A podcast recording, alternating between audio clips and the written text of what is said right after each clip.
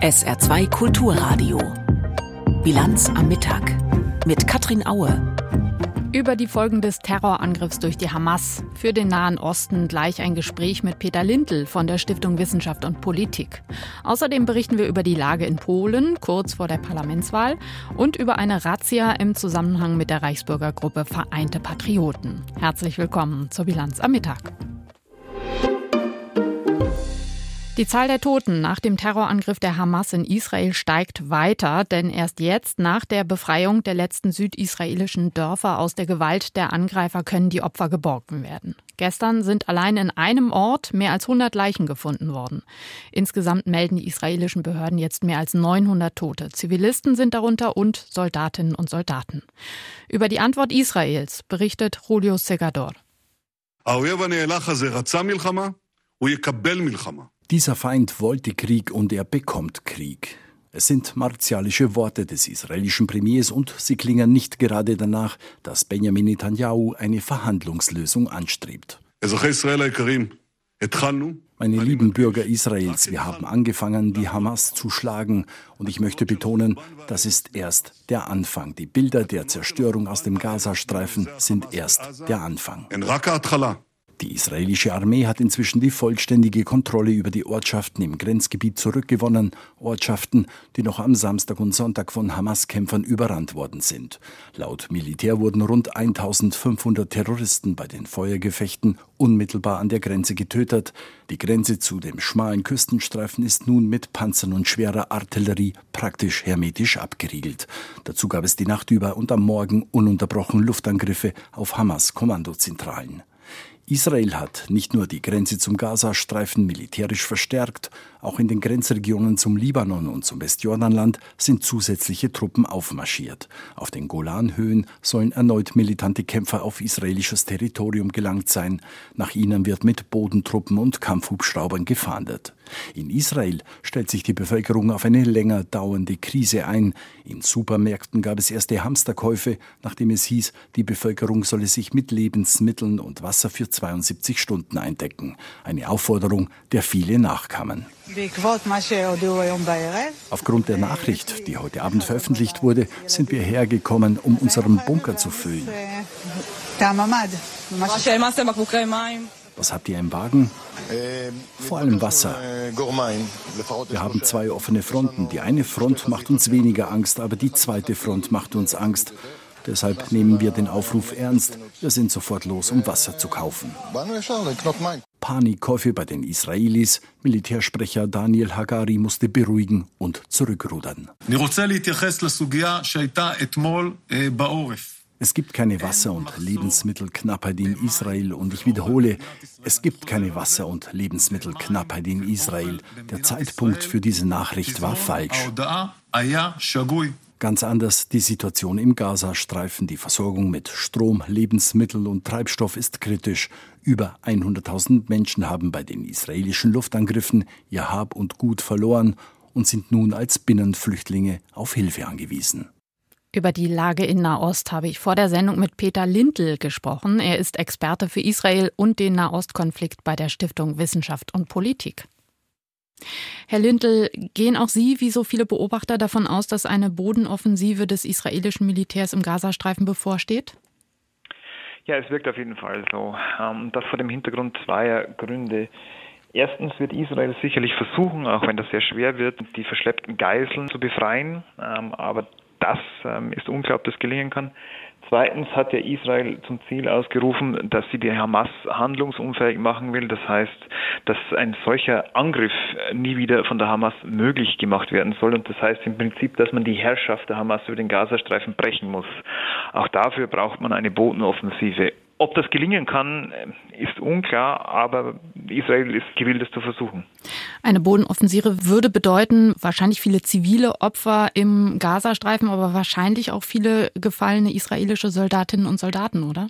Von einer Bodenoffensive muss man wahrscheinlich mit Tausenden von Opfern rechnen.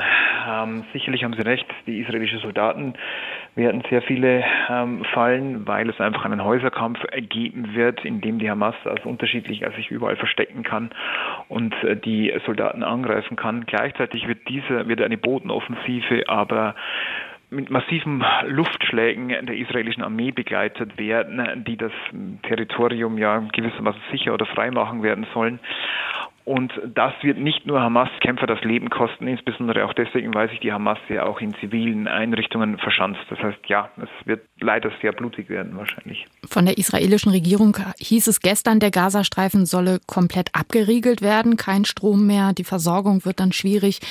Bei allem Verständnis dafür, dass sich Israel nach diesem Terrorangriff verteidigen muss, wie angemessen ist konkret eine solche Abriegelung aus Ihrer Sicht?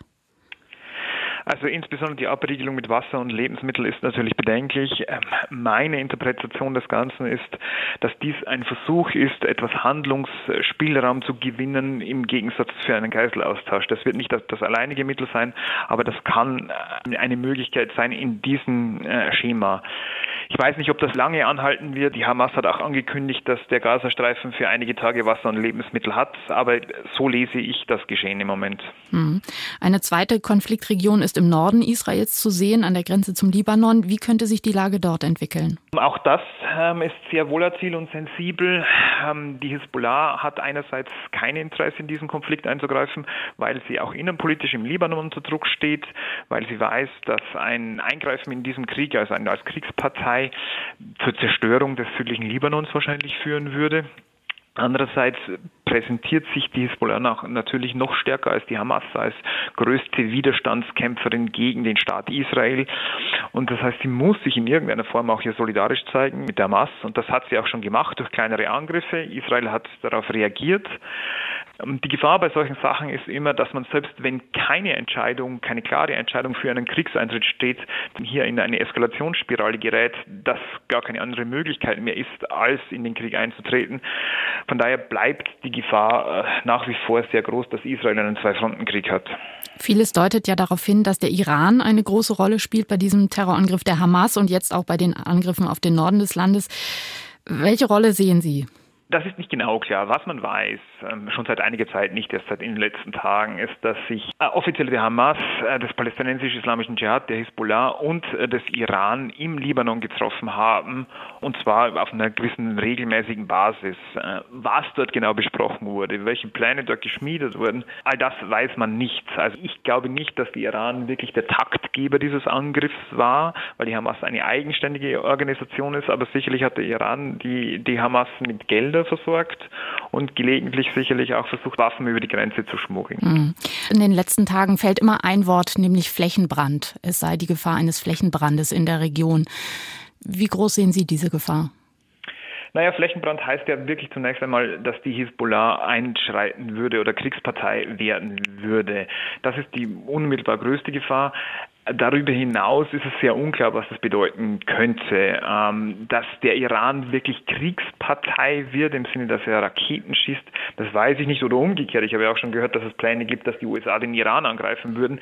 Auch das sehe ich eher skeptisch im Moment. Das heißt Flächenbrand und das ist dramatisch genug wäre es, wenn die, wenn die Hisbollah in diesen Krieg einschreiten würde.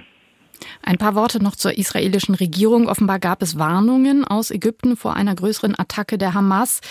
Das heißt, die Regierung um Ministerpräsident Netanyahu muss sich vorwerfen lassen, Warnungen nicht ernst genommen zu haben und so die eigene Bevölkerung gefährdet zu haben. Das könnte doch schwierig werden für die Regierung, oder? Wenn sich bewahrheitet, dass Ägypten Israel vor einem Angriff gewarnt hätte, dann ist das das Ende der Regierung meines Erachtens. Allerdings ist das alles unklar, ob, ob es diese Warnungen wirklich gegeben hat, in welcher Form es sie gegeben hat. Ich habe auch schon Gerüchte gehört, dass der Geheimdienst die Regierung gewarnt hätte, also der israelische Geheimdienst die Regierung gewarnt hätte und die Regierung das nicht ernst genommen hat. All das sind unbestätigte Gerüchte. Dazu kann man im Moment sehr wenig sagen. Jetzt gab es gestern Abend eine Art Schulterschluss äh, zwischen den Regierungen der USA, Großbritannien, Italien, Frankreich, Deutschland. Die haben dem Staat Israel die Solidarität zugesichert. Was kann das bewirken? Also ich glaube, erstmal ist es ein Solidaritätssignal, das sehr wichtig ist und Israel natürlich vor dem Hintergrund dieses Terrorangriffs auch sehr wohl wahrnimmt. Praktisch gesehen Es spielen natürlich vor allem die USA eine Rolle. Die USA liefern bereits jetzt Geheimdienstinformationen. Die USA haben Kriegsschiffe in die Region verlegt und warnen den Iran, die Hisbollah vor dem Einschreiten und quasi insinuieren, dass das auch Konsequenzen von Seiten der USA haben würde. Zudem telefoniert Außenminister Blinken mit unterschiedlichen Kollegen in der Region, äh, die eben auch darauf hinwirken sollen, dass äh, der Iran und die Hisbollah nicht in diesen Krieg einschreiten. Das heißt, militärisch gesehen ist vor allem die Rolle der USA hier wichtig, weil sie wirklich etwas bewegen kann.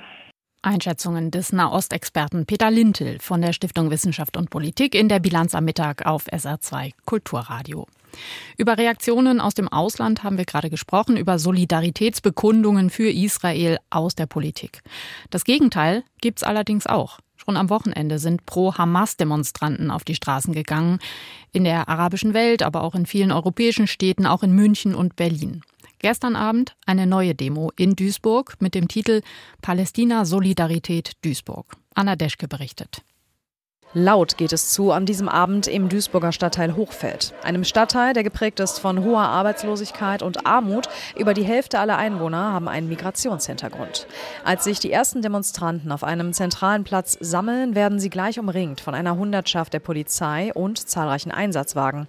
Zwischen den Demonstranten sind Dutzende Journalisten unterwegs. Zahlreiche Palästina-Flaggen wehen. Die Stimmung auf dem Platz ist angespannt, aber nicht aggressiv.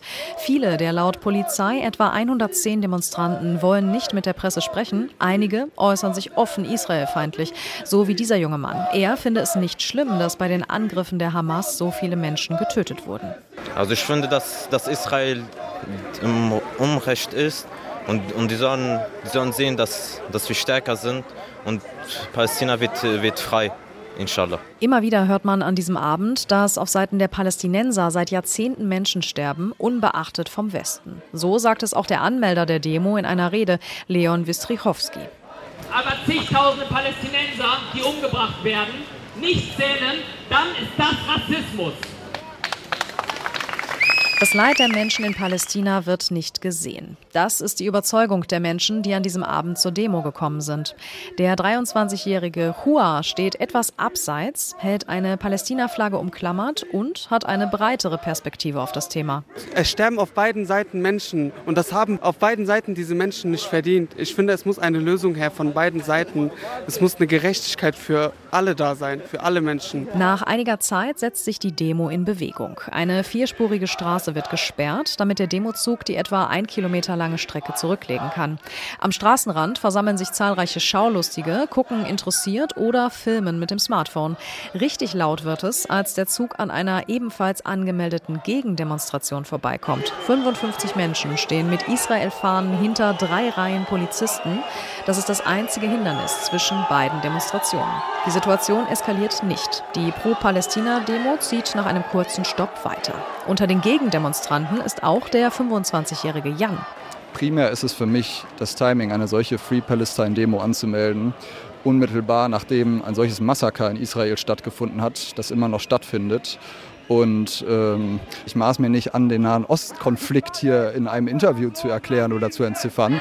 Mir geht es aber jetzt an diesem heutigen Tag, in der jetzigen Zeit darum, Mord nicht gut zu heißen. Das, was hier passiert ist, was in Israel passiert ist, ist ein absolutes Grauen wie alle wünsche ich mir doch auch Versöhnung. Während Jan das sagt, kommt es etwa 50 Meter entfernt bei der Pro-Palästina-Demo zu Unruhe.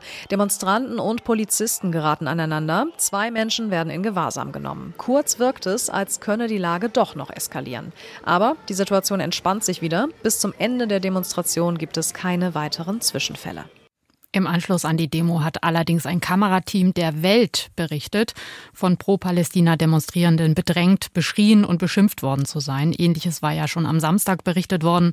Am Tag des Terrorangriffs der Hamas in Berlin-Neukölln wurde das am Samstag gefeiert und auch dabei wurde ein Kamerateam bei der Arbeit behindert und bedroht. Unterdessen werden die Klagen über das Auswärtige Amt lauter, denn zahlreiche deutsche Touristen, Reisegruppen, Schulklassen halten sich noch in Israel auf. Einige von ihnen fühlen sich offenbar vom Auswärtigen Amt alleingelassen, trotz Krisenstab. Dietrich Karl Meurer. Etliche Israel-Besucherinnen und Besucher aus Deutschland verfolgen, wie andere Staaten Landsleute nach Hause holen oder dies planen, etwa die Schweiz oder Österreich. Das Auswärtige Amt in Berlin verwies auf weiterhin bestehende reguläre Flugverbindungen aus Israel. Allerdings stoppte der Lufthansa-Konzern vorübergehend seine Flüge zunächst bis Samstag. Ein Sprecher des Bundesaußenministeriums sagte, es gebe auch die Möglichkeit, auf dem Landweg Israel zu verlassen. Hierzu würde man beraten und informieren, etwa über einen verstärkten Telefonpool.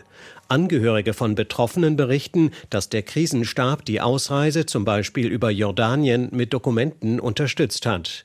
Das Auswärtige Amt rät dringend von Reisen nach Israel und in die palästinensischen Gebiete ab.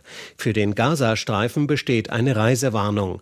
An alle deutschen Staatsangehörigen ging der Aufruf, sich in die Krisenvorsorgeliste Elefant einzutragen. Bis gestern Mittag hatten sich dort etwa viereinhalbtausend Menschen registriert. Neben Besuchern mit deutscher Staatsangehörigkeit gibt es in Israel auch sehr viele Doppelstaatler, die neben einem israelischen auch einen deutschen Pass besitzen. Beobachter gehen davon aus, dass deren hohe Zahl auch ein Grund dafür sein könnte, dass die Bundesregierung eine Rückholaktion derzeit noch nicht plant. Viertel vor eins ist es. Jetzt weitere Meldungen in Kürze von Denise Friemann. In der Affäre um den Verbleib von Geheimunterlagen hat sich US-Präsident Biden freiwillig den Fragen eines Sonderermittlers gestellt. Das teilte das Weiße Haus mit. Sofern angemessen seien relevante Informationen zur Verfügung gestellt worden. Ende 2022 waren in Bidens Haus und einem seiner Büros in Washington Dokumente aus seiner Zeit als Vizepräsident entdeckt worden. Für den US-Präsident ist der Fall heikel, weil auch gegen seinen Vorgänger Trump wegen der Unterschlagung geheimer Akten ermittelt wird.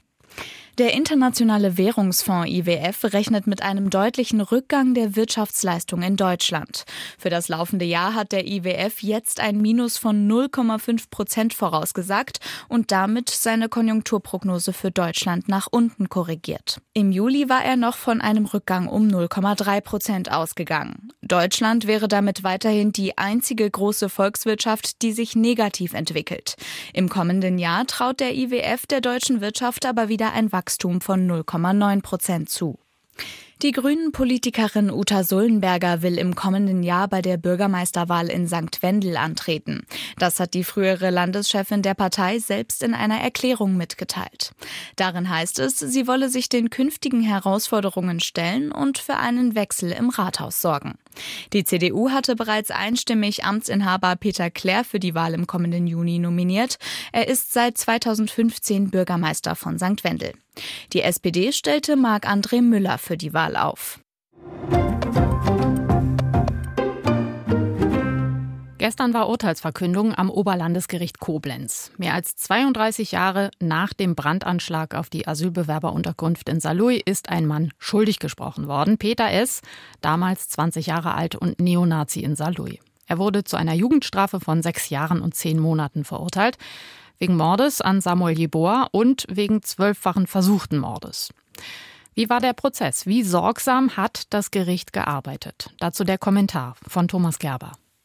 In der fast zweistündigen Urteilsbegründung blieb der Vorsitzende Richter Konrad Leitges seiner Prozessführung treu.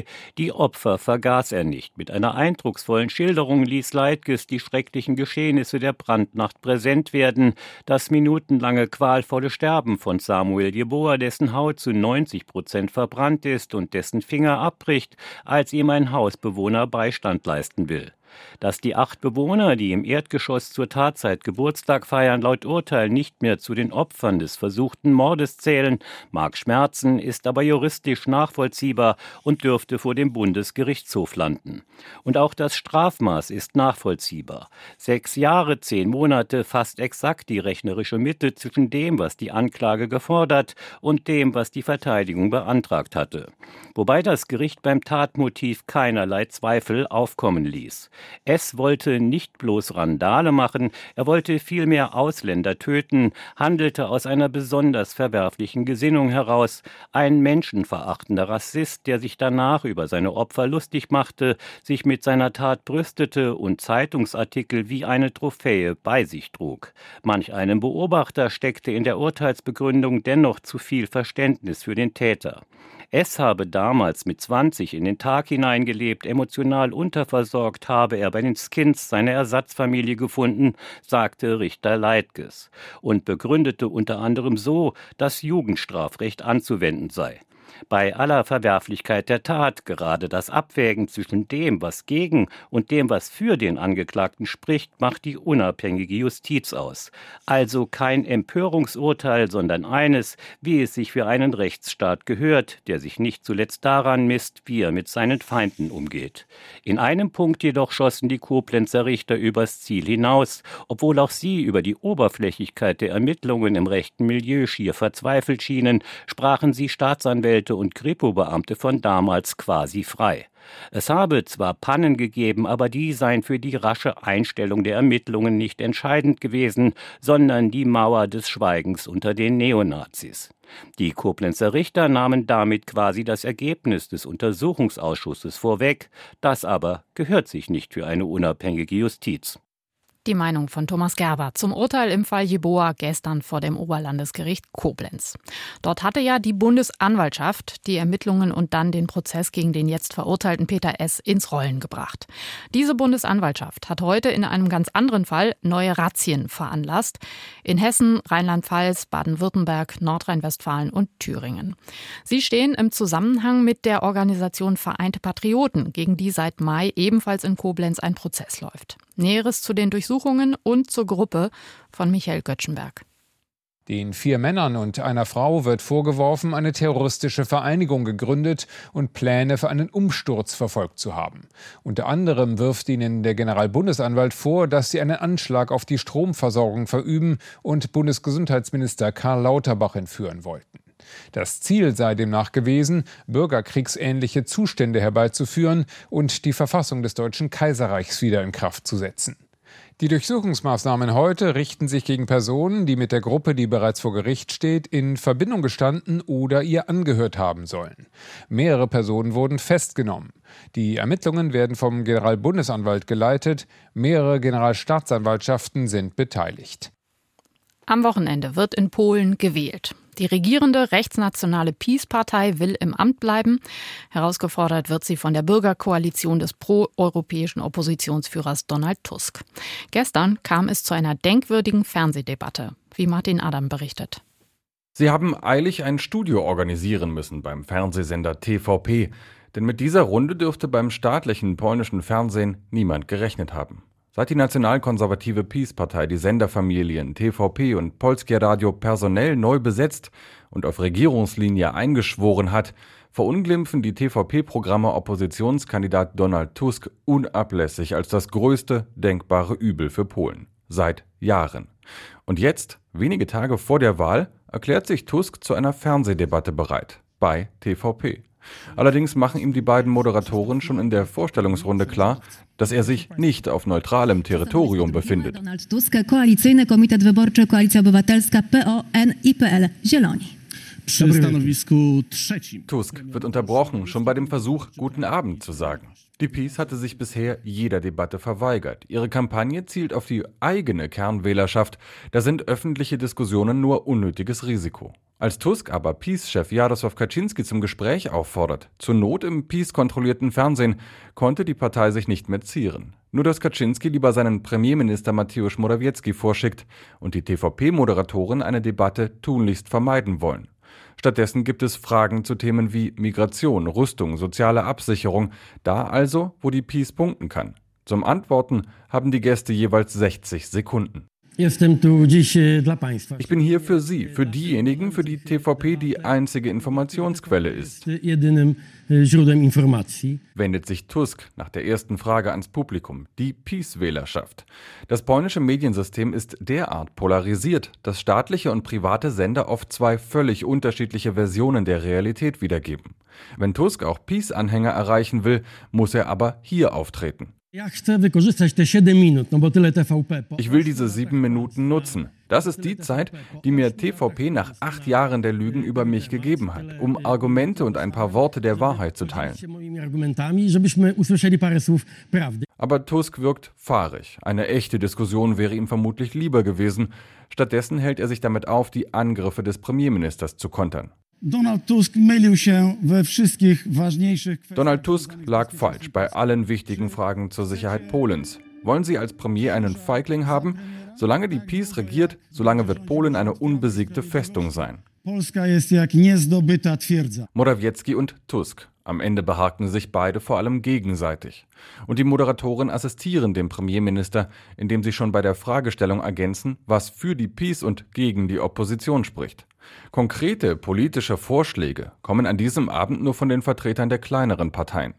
Die beste Figur dabei macht Shimon Hołownia für das konservative Parteienbündnis Der Dritte Weg. Auf sie wird Tusk angewiesen sein, sollte er nach den Wahlen eine Regierung zusammenbekommen wollen. Noch muss der dritte Weg aber um den Einzug ins Parlament fürchten. Insofern war die Debatte auch ein Erfolg für Donald Tusk, auch wenn er selbst keine Chance hatte. Die Parlamentswahlen in Polen sind heute Abend auch Thema in der Sendung Kontinent ab 19.15 Uhr hier auf SA2 Kulturradio. Heute haben im schweizerischen Nyon die Vertreter des UEFA-Exekutivkomitees zusammengesessen. Sie haben entschieden, wer die Fußball-Europameisterschaften der Männer 2028 und 2032 ausrichtet. Peter Schulz. Die Gastgeber der kommenden beiden Fußball-Europameisterschaften der Männer stehen fest. 2028 wird der Europameister auf den britischen Inseln gekürt. Die Fußballverbände von England, Wales, Schottland, Nordirland und Irland tragen die Europameisterschaft gemeinsam aus. Das hat das Exekutivkomitee des Europäischen Fußballverbands UEFA heute beschlossen. Gespielt wird an sechs Spielorten in England und jeweils einem in Wales, Schottland, Nordirland und Irland. Auch vier Jahre später, 2022, 2032 wird es mehrere Gastgeber geben. Italien und die Türkei richten die Europameisterschaft zusammen aus. Für die Türkei ist es nach zahlreichen erfolglosen EM-Bewerbungen das erste große internationale Fußballturnier. Zum Wetter im Saarland. Heute viel Sonne und es bleibt trocken bei Höchsttemperaturen zwischen 22 Grad in Bliesen und 25 Grad in Ensdorf. Morgen weiterhin sonnig und warm, dann sogar bis 26 Grad. Am Donnerstag mal eine kurze kleine Abkühlung. Es kann Wolken und etwas Regen geben bis 22 Grad, aber am Freitag dann wieder bis 26 Grad und viel Sonne, zumindest Stand jetzt. Das war die Bilanz am Mittag. Sie können unsere Sendung nachhören, wenn Sie mögen, gleich im Podcast im Anschluss an die Sendung auf sr2.de. Mein Name ist Katrin Aue. Ich wünsche einen sehr schönen Nachmittag. Tschüss. SR2 Kulturradio. Auslandspresseschau. Nach dem Überfall der militant-islamistischen Hamas auf Israel fragt unter anderem der Telegraph aus den Niederlanden nach den Hintergründen der Angriffe und bezeichnet das Regime im Iran als Kopf der Terrorschlange. Der Glaube daran, dass die Palästinenser in einem eigenen Staat in Frieden neben Israel leben würden, ist durch die Hamas zerstört worden. Unter dem Deckmantel für die palästinensische Sache zu kämpfen, ist sie nur darauf aus, so viele Juden wie möglich zu töten und Israel zu zerstören. Israel hat keine andere Wahl, als die Hamas vollständig zu eliminieren. Solange das palästinensische Volk sich von diesen blutrünstigen Extremisten in Geiselhaft nehmen lässt, ist kein Dialog möglich und solange die Mordlust mit Geld und Waffen aus dem Iran geschürt wird, ist kein Frieden möglich. Der Telegraph aus Großbritannien sieht Teheran ebenfalls als verantwortlich und meint, der Westen müsse dieser Bedrohung entgegentreten. US-Präsident Biden wurde vorgehalten, er habe die Abraham-Abkommen Israels mit arabischen Staaten vernachlässigt, weil sie von seinem Vorgänger unterstützt wurden, und er habe Saudi-Arabien wegen dessen Umgang mit den Menschenrechten ausgegrenzt. Das sind natürlich wichtige Themen, aber die dringendere Frage ist jetzt, wie man ein iranisches Regime in Schach halten kann, das nach eigenem Bekunden seine Feinde vernichten will. Das Risiko, dass die Angriffe der Hamas einen größeren regionalen Flächenbrand auslösen, wird sicherlich nur noch größer, wenn der Westen jetzt Schwäche zeigt. Nach Solidaritätsbekundungen für die Hamas-Terroristen und Sympathiedemonstrationen an verschiedenen Orten auf der Welt fordert der Standard aus Österreich, dass das Relativieren des Terrors aufhört. Nicht nur Menschen mit einschlägigem Migrationshintergrund demonstrieren. Auch junge linke Intellektuelle haben sich am Wochenende angeschlossen, Feministinnen, linke Aktivisten.